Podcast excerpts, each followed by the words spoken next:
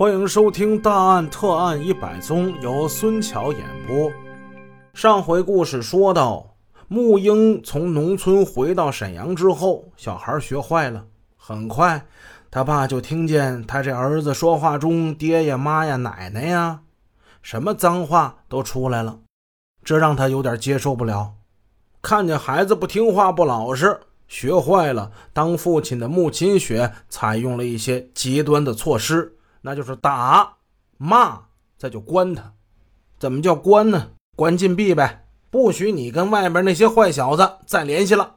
穆清雪夫妇对孩子是关心的，但他们的关心仅限于物质方面，近乎有一种有求必应的一种溺爱。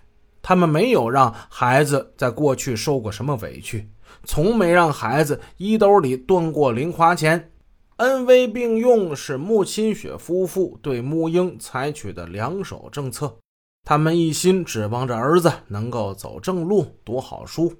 然而，善良的愿望却得到了相反的效果，不得法的家教导致了更大的苦恼。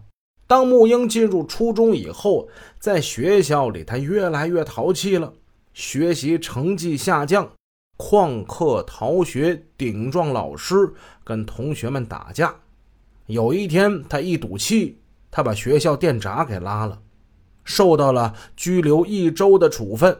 他成了这学校里出名的坏学生，老师对他逐渐失去了信心，学校也不太愿意要他了。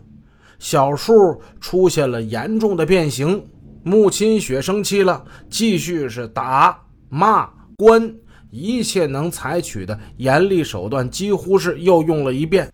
穆英在父亲严厉的惩罚面前变得老实了，但是，正如穆清雪在事后所痛悔的，他这样做其实只是管了表，但没管了理。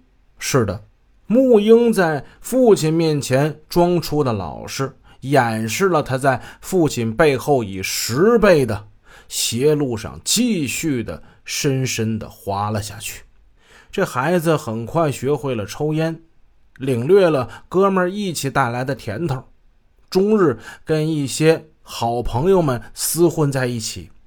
他的那些好朋友，就是所谓的一些社会闲散人士。初中还没毕业，就跟学校断了缘分，告别了自己黄金般的少年时代。穆清雪夫妇每天双双上班，各自忙于自己的本职工作，而穆英每天的大部分时间他是失控的。纵然穆清雪一早一晚常常是严厉申斥教训儿子一顿，但是呢，雷霆之后，穆英自己明朗的一天又开始了。他离开了校园。已经进入了社会，穆清雪夫妇只能是长吁短叹，无能为力。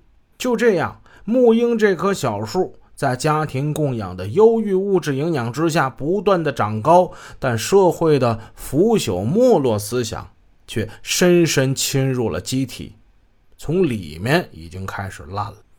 孩子很快就长大了，成了小伙子，对于申斥、怒骂。他逐渐失去了效力，拳头也再难举得起来了。在伤心和希望相交织的矛盾心情之中，穆清雪又筹划着儿子的新生活。他想给孩子找一个工作呀，是不是他工作了以后会变得好一点呢？借助着自己在社会上的交往和工作上的关系，这一点想办到其实并不难。那么儿子现在已经是辍学赋闲在家，嗯，找一个不太难的工作吧。通过关系，他为穆英在沈阳市的北陵公园找了一个执勤的工作。这个工作门槛较低，穆清雪此举其实是出于一片苦心，但实质上他是在与儿子进行一场心理战后后退了一大步。而且毫无道理的辍学，正好合了穆清雪摆脱学校教育跟管束的希望。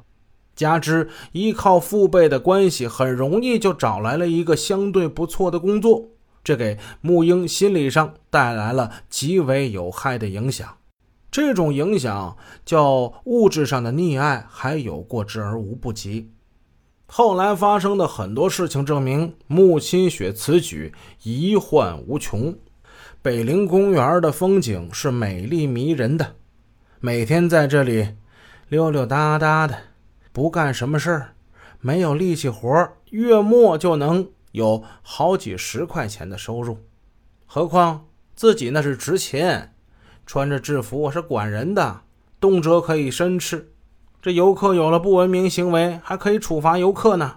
八十年代老百姓法律意识淡薄，你不是执法机关，你有什么权利处罚游客呀？好多罚来的钱，最后这帮家伙都中饱私囊了。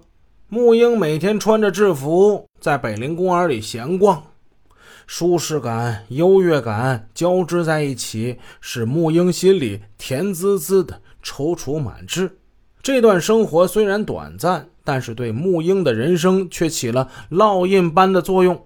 他追求这种无忧无虑、无拘束的生活，他羡慕游人华丽的穿戴，垂涎餐厅里的丰盛佳肴，而这一切，这都是要用一种东西换来才能拿到的。这东西就是钱，钱成了木英头脑中储存的。有限词汇中最迷人的一个字眼儿，可是爸妈能给几个钱呢？自己挣到手的钱也是很有限。他感觉对金钱的渴望越来越加剧。好景不长，有这么一天，木英他滥用职权。北陵公园的湖水是远近闻名的，湖面上飘着好多小船儿。游客们可以租用这些船到湖里划船玩，结果那天不知怎么的，这木英跟一个租船的游客发生了口角。发生口角本不是什么大事儿，没想到这木英脾气大呀，撸起袖子跟人干起来了。作为一个执勤人员，跟游客打架，这影响太恶劣了。